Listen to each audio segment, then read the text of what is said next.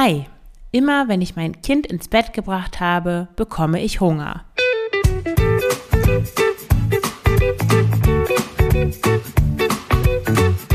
Schlanke Gedanken, endlich frei von Heißhunger, Essdrang und Fressattacken.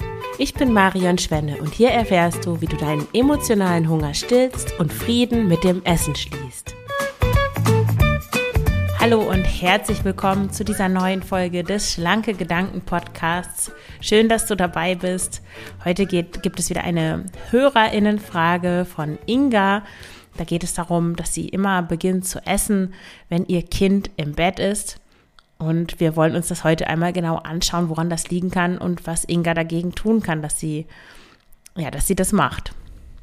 Bevor ich in die Folge einsteige, noch kurz der Hinweis, am 21. Januar startet Frei zu essen als Gruppencoaching-Programm mit zwölf TeilnehmerInnen. Wenn du dabei sein möchtest, trag dich gern auf die unverbindliche Warteliste ein. Dann erfährst du als Erste, wann es losgeht. Es wird auch vorher noch ein Webinar geben, wo ich alle deine Fragen zum Kurs beantworte und auch ja, Fragen rund um das Essverhalten generell, um Essdrang, emotionales Essen, Fressattacken, Heißhunger und so weiter. Wenn du auf der Warteliste stehst, dann erfährst du auch von diesem Webinar als erstes. Also trag dich da gerne ein und dann verpasst du garantiert weder das Webinar noch den Start von Frei zu essen, dem Gruppencoaching-Programm. Und wenn du vorher noch Hilfe möchtest oder ja, persönliche Unterstützung brauchst, dann hast du wieder die Möglichkeit, ein Kennenlerngespräch mit mir zu vereinbaren für das schlanke Gedanken-Coaching, bei dem ich dir helfe, die Kontrolle über dein Essverhalten zurückzubekommen und endlich wieder ein entspanntes, locker, freies Essverhalten zu haben. Und in dem Kennenlerngespräch schauen wir einmal 20 Minuten lang, ob wir zueinander passen, ob ich dir helfen kann, wie ich dir helfen kann.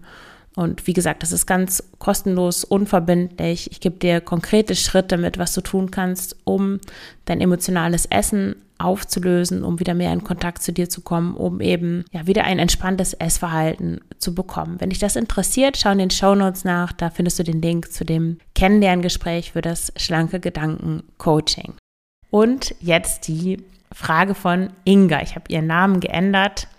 Wenn du mir auch solche Fragen stellst, kannst du das über ein Formular machen, das du in den Show Notes findest. Einfach die Folge anklicken in deiner Podcast-App und dann dann kannst du da auf weitere Informationen klicken und dann siehst du da einige Links und da findest du auch ein Formular, das ich erstellt habe, damit du mir ganz einfach und unkompliziert deine Frage stellen kannst.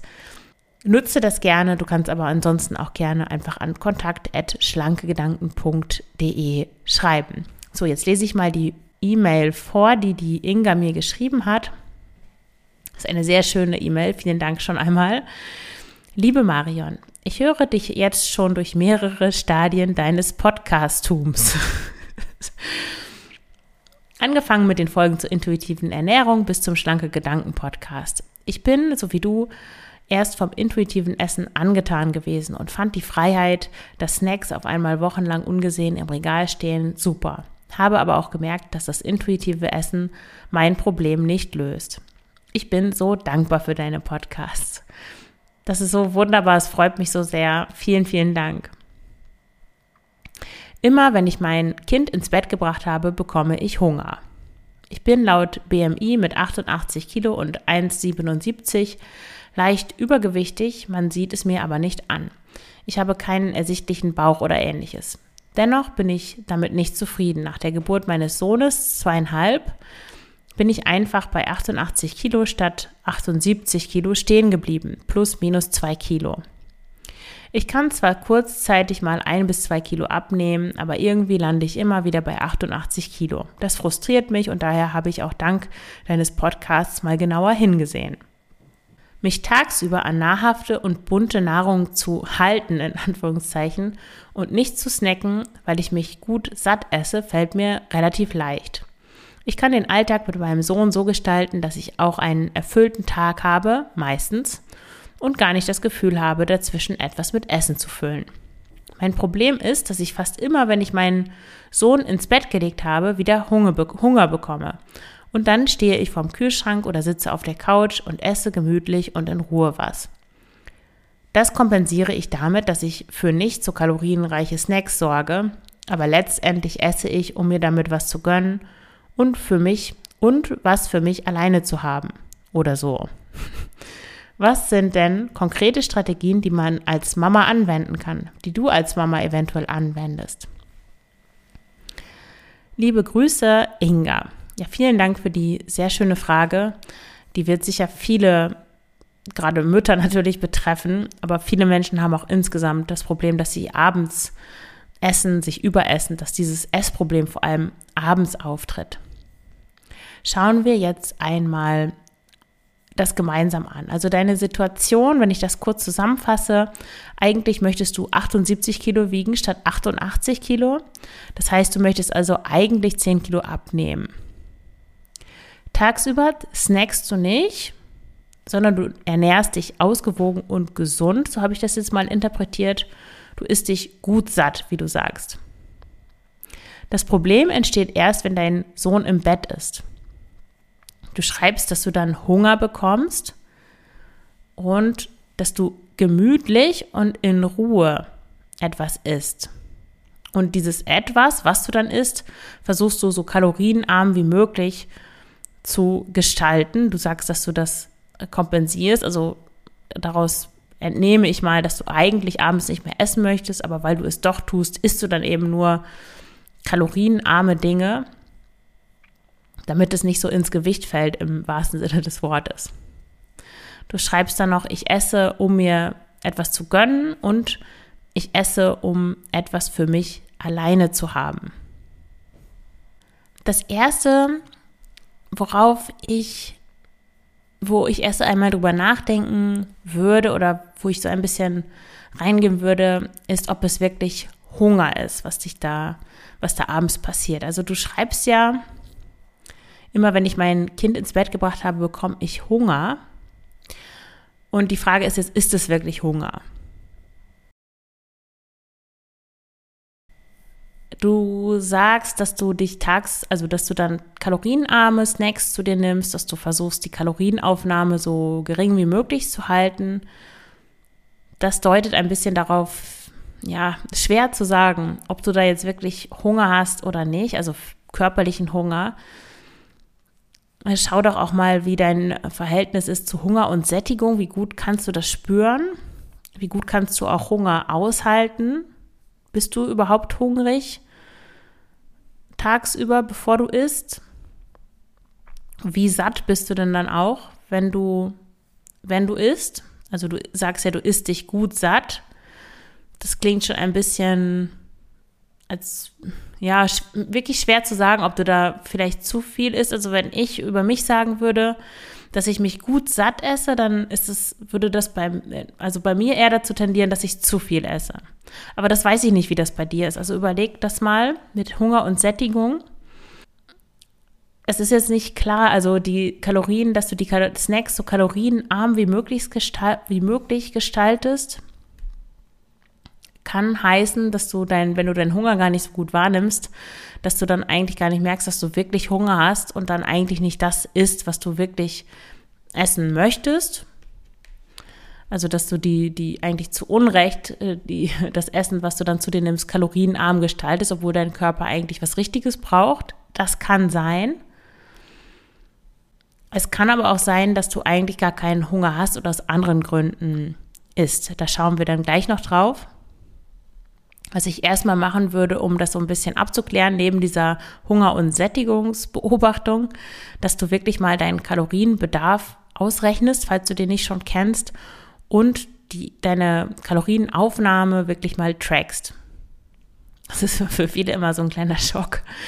Das dient nicht dazu, jetzt irgendeine Hardcore-Diät zu machen oder irgendwelche ähm, wahnsinnigen äh, Kalorienmengen einzusparen. Das gilt, äh, dient einzig dem Zweck, dass du wirklich mal schaust, wie viel isst du eigentlich am Tag? Ist es genug? Ist es zu wenig? Wie verändert sich das auch im Laufe deines Zyklus? Ich würde schon, es kommt darauf an, wie viel, wie, ja, wie viel Aufwand das für dich auch bedeutet. Ein bis drei Wochen bis, ja, oder vielleicht kannst du es auch jeden, ich weiß, es ist oft nervig und viele Leute wollen das auch nicht mehr, aber ich würde das schon mindestens drei Wochen machen, um auch einen Zyklus wirklich abzudecken, weil sich das äh, sehr, die Kalorienaufnahme sehr, sehr stark schwanken kann. Du kannst auch, wenn du keine Lust hast, eine Kalorien-App zu benutzen, wenn du da auch schlechte Erfahrungen in der Vergangenheit gemacht hast, das nicht mehr machen möchtest, kannst du einfach auch nur ein Essenstagebuch führen und nur aufschreiben, was du isst vielleicht mit Portionsgrößen angeben, sodass du da ein Gefühl dafür bekommst. Im, Idealfall würdest du aber wirklich die Kalorien mal aufschreiben, sodass du dann verstehst, okay, habe ich, kann das wirklich Hunger sein abends? Oder bin ich eigentlich schon, habe ich eigentlich schon mein ähm, Kalorienlimit sozusagen erreicht und das kann eigentlich, das kann eigentlich kein körperlicher Hunger sein. Manchmal hilft es, da wirklich die Zahlen zur Hilfe zu nehmen das ist sehr, ja, Kalorienzählen ist sehr verkopft, ich weiß, aber manchmal hilft es auch wirklich, solche Fakten an der Hand zu haben, damit man nicht immer so um irgendwelche Sachen kreist. Ja, bin ich jetzt hungrig? Und dann denkt man und man weiß es eigentlich nicht. Manchmal ist es auch gut, Dinge einfach zu wissen auf Basis von Fakten. Und dann, das ist mir, das hatte ich vorher gar nicht aufgeschrieben, da bin ich gerade, als ich das vorgelesen habe, nochmal drüber gestolpert. Du schreibst, dass es dir gelingt, dich tagsüber an nahrhafte und bunte Nahrung zu halten. Hm, das klingt jetzt nicht sehr freudvoll. Da würde ich dich auch noch mal fragen, wie denn deine Zufriedenheit ist beim Essen. Also nimmst du, isst du wirklich die Dinge, die du gerne magst? Schmeckt dir das, was du isst? Oder ist es mehr Restriktion, zusammenreißen, dich beschränken, weil du nicht weiter zunehmen willst, weil du auch Angst hast, noch weiter zuzunehmen? Ja, du hast ja auch geschri geschrieben, dass du dich für intuitives Essen auch interessiert hast. Viele Menschen, die sich vom intuitiven Essen angezogen fühlen, haben gerade dieses Thema mit Restriktion, also dass sie sich lange, oft lange Jahre zusammengerissen haben, nie das gegessen haben, was sie eigentlich essen wollten. Und dann ist natürlich dieses Versprechen der intuitiven Ernährung, ist einfach alles, was du willst, bring wieder diese Leichtigkeit da rein und du nimmst automatisch ab, ist natürlich fantastisch. Also das ist ganz nachvollziehbar. Also schau mal, wie viel Zufriedenheit in deinem, in deinem Essverhalten steckt, wie viel Restriktion da noch drin ist, ob du dich irgendwie zusammenreißt, verbietest du dir Dinge. Im zweiten Schritt würde ich schauen, also angenommen, du hast jetzt ausgeschlossen, dass es sich wirklich um körperlichen Hunger handelt. Wenn du da bei dir jetzt bei dem Kalorienzählen feststellst, okay, ich esse so viel Gemüse, bunte, ge gesunde Dinge, dass ich abends nur auf 1000, 1500 Kilokalorien komme. Und wenn du jetzt nicht total klein bist, ah nee, du hast ja gesagt, du bist ähm, 1,77 groß, ja, dann werden dir 1000 Kalorien auf gar keinen Fall reichen oder 1500. Dann, weiß, dann wüsstest du ja, okay, ich muss einfach mehr essen, den Tag über verteilt, damit es abends nicht zu diesen Heißhungeranfällen kommt. Aber mal ausgeschlossen, dass, also angenommen, du isst genug tagsüber, eigentlich bräuchtest du abends nichts mehr, wenn du deinen Sohn ins Bett gebracht hast. Und da sind mir ein paar Schlüsselwörter aufgefallen, wie du dieses Essen auch beschreibst. Du schreibst gemütlich und in Ruhe, mir etwas gönnen, etwas für mich alleine haben. Und was ich jetzt vermuten würde, ist, dass du tagsüber nicht genug Gemütlichkeit und Ruhe hast, dass es dir vielleicht an Entspannung fehlt, an Leerlauf, an Zeit, die du nur für dich hast, etwas, das du auch nur für dich tust, wo du nicht nur Mama bist, also nur jetzt in Anführungszeichen. Schau doch mal, welche Bedürfnisse hinter deinem Essverhalten stehen. Was brauchst du eigentlich? Was was fehlt dir im Moment? Was kommt vielleicht zu kurz in deinem Leben, auch als Mama? Wenn du dir deine Bedürfnisse so ein bisschen darüber so ein bisschen nachgedacht hast oder einfach nur diese Frage offen stellen, man muss sich nicht hinsetzen und richtig, also, also jetzt denke ich darüber nach, sondern das einfach mal mitnehmen so und das dem dieser Frage Raum geben und dann wirst du Antworten bekommen. Kannst natürlich ja auch gerne das aufschreiben, das ist auch immer beschleunigt das immer so ein bisschen. dann ähm, guck doch mal hin, welche Gefühle du hast, die du dir vielleicht nicht erlaubst zu haben, die du so ein bisschen wegdrückst. Was bei Müttern mit kleinen Kindern oft der Fall ist, ist so das Thema Einsamkeit. Vielleicht bist du einsam. Wie ist denn deine so Situation mit deinem Sohn? Das hast du jetzt nicht geschrieben. Bist du mit deinem Sohn alleine zu Hause? Arbeitest du? Geht dein ähm, Sohn in die Krippe oder in den Kindergarten? Nee, das ist, glaube ich, noch zu früh. Wie viel Austausch mit anderen Menschen hast du? Wie bedürftig ist auch dein Sohn? Also ist es eher so ein, ähm, so ein, so ein Kind, das sehr viel Nähe braucht, das immer hinter dir herläuft, äh, das immer mit dir zusammen sein möchte? Das ist natürlich einerseits wunderschön, aber andererseits ist es auch manchmal und auch oft eigentlich zu viel. Vor allem, wenn du alleine dafür verantwortlich bist, wenn du alleine mit ihm zu Hause bist. Und aus meiner Erfahrung kann ich sagen, dass ich zweieinhalb ein wirklich sehr herausforderndes Alter fand. Das war für, mit meiner Tochter das, die schwierigste Phase. So zwei bis zweieinhalb fand ich echt schwer, weil das Kind, das, das denkt ja, es kann schon alles, es will auch alles. Es ist auch sehr gefühlsstark, kann das gleichzeitig aber nicht regulieren, versteht noch nicht so viel. Du, du kannst eigentlich nicht richtig an die Vernunft appellieren. Und es ist auch kein richtiger Gesprächspartner. Also das ist so eine Übergangsphase, die ist natürlich super süß. Diese Kinder sind einfach wunderbar natürlich, aber um damit umzugehen, jeden Tag als Hauptbezugsperson, ist verdammt herausfordernd. Und da möchte ich dich fragen, Inga, wie bewusst bist du dir denn über diese Situation, dass das auch schwierig ist, die Herausforderung? Wie gehst du da auch mit dir selbst um? Wie ist so deine, deine, wie sind deine inneren, die Gespräche, die du mit dir führst? Das klang ja eigentlich recht entspannt, so wie du das geschildert hast. Ist es wirklich so entspannt? Wenn das so ist, super. Wenn nicht, würde ich da nochmal näher hinsehen. Und guck auch mal, ja, welche Gedanken hast du, in Bezug auf die Situation mit deinem Sohn, in Bezug auf deine insgesamt Lebenssituation gerade und wie gehst du mit diesen Gedanken um? Viele Menschen schieben Gedanken, die unangenehm sind, schieben sie weg und sagen, nee, das ist nicht schon wieder das Thema, das will ich nicht denken, das ist zu schmerzhaft. Oder sie identifizieren sich damit und versuchen immer sofort gemäß dieser Gedanken zu handeln.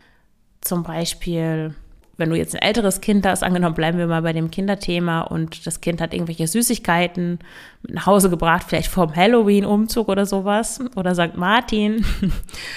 Und du hast den Gedanken, oh, so viele leckere Süßigkeiten, ich habe doch extra so lange keine Süßigkeiten im Haus gehabt, jetzt sind die alle hier, die kann, kann er oder sie ja eh nicht alleine essen oder falle ich bestimmt wieder drüber her. Und du kriegst dann wirklich Angst und, und gehst in diese Sorge hinein, dass du das wirklich aufessen könntest. Du siehst dich vielleicht schon, wie du diese Milky Ways und Snickers und was auch immer die Kinder dann da mitbringen, wie du die heimlich isst. Und das meine ich mit identifizieren. Also du, du schaffst kein, kein, keine Distanz zwischen deinen Gedanken und, und dir selber, sondern du gehst davon aus, du bist deine Gedanken du machst dir deine, deine Superkraft, gebrauchst du nicht. Ich weiß nicht, ob die, das habe ich schon aufgenommen. Warum gebrauchst du deine Superkraft nicht? Ich weiß jetzt nicht, ob die Folge schon erschienen ist oder hier nach noch kommt. Ähm, ja, hör dir die Folge dann auch gerne noch an. Deine Gedanken, ja, oder gibst du ihnen Raum, lässt sie sein und machst trotzdem das, was du eigentlich machen willst. Das ist auch ein ein Thema in dem Online-Kurs übrigens, frei zu essen, wie man eben mit diesen Gedanken umgeht, weil die schubsen uns so oft rum und machen uns eigentlich wahnsinnig, obwohl das, das muss nicht so sein. Es gibt auch ein, eine ganz gute, pragmatische, funktionierende Art und Weise, mit solchen negativen, limitierenden Gedanken umzugehen.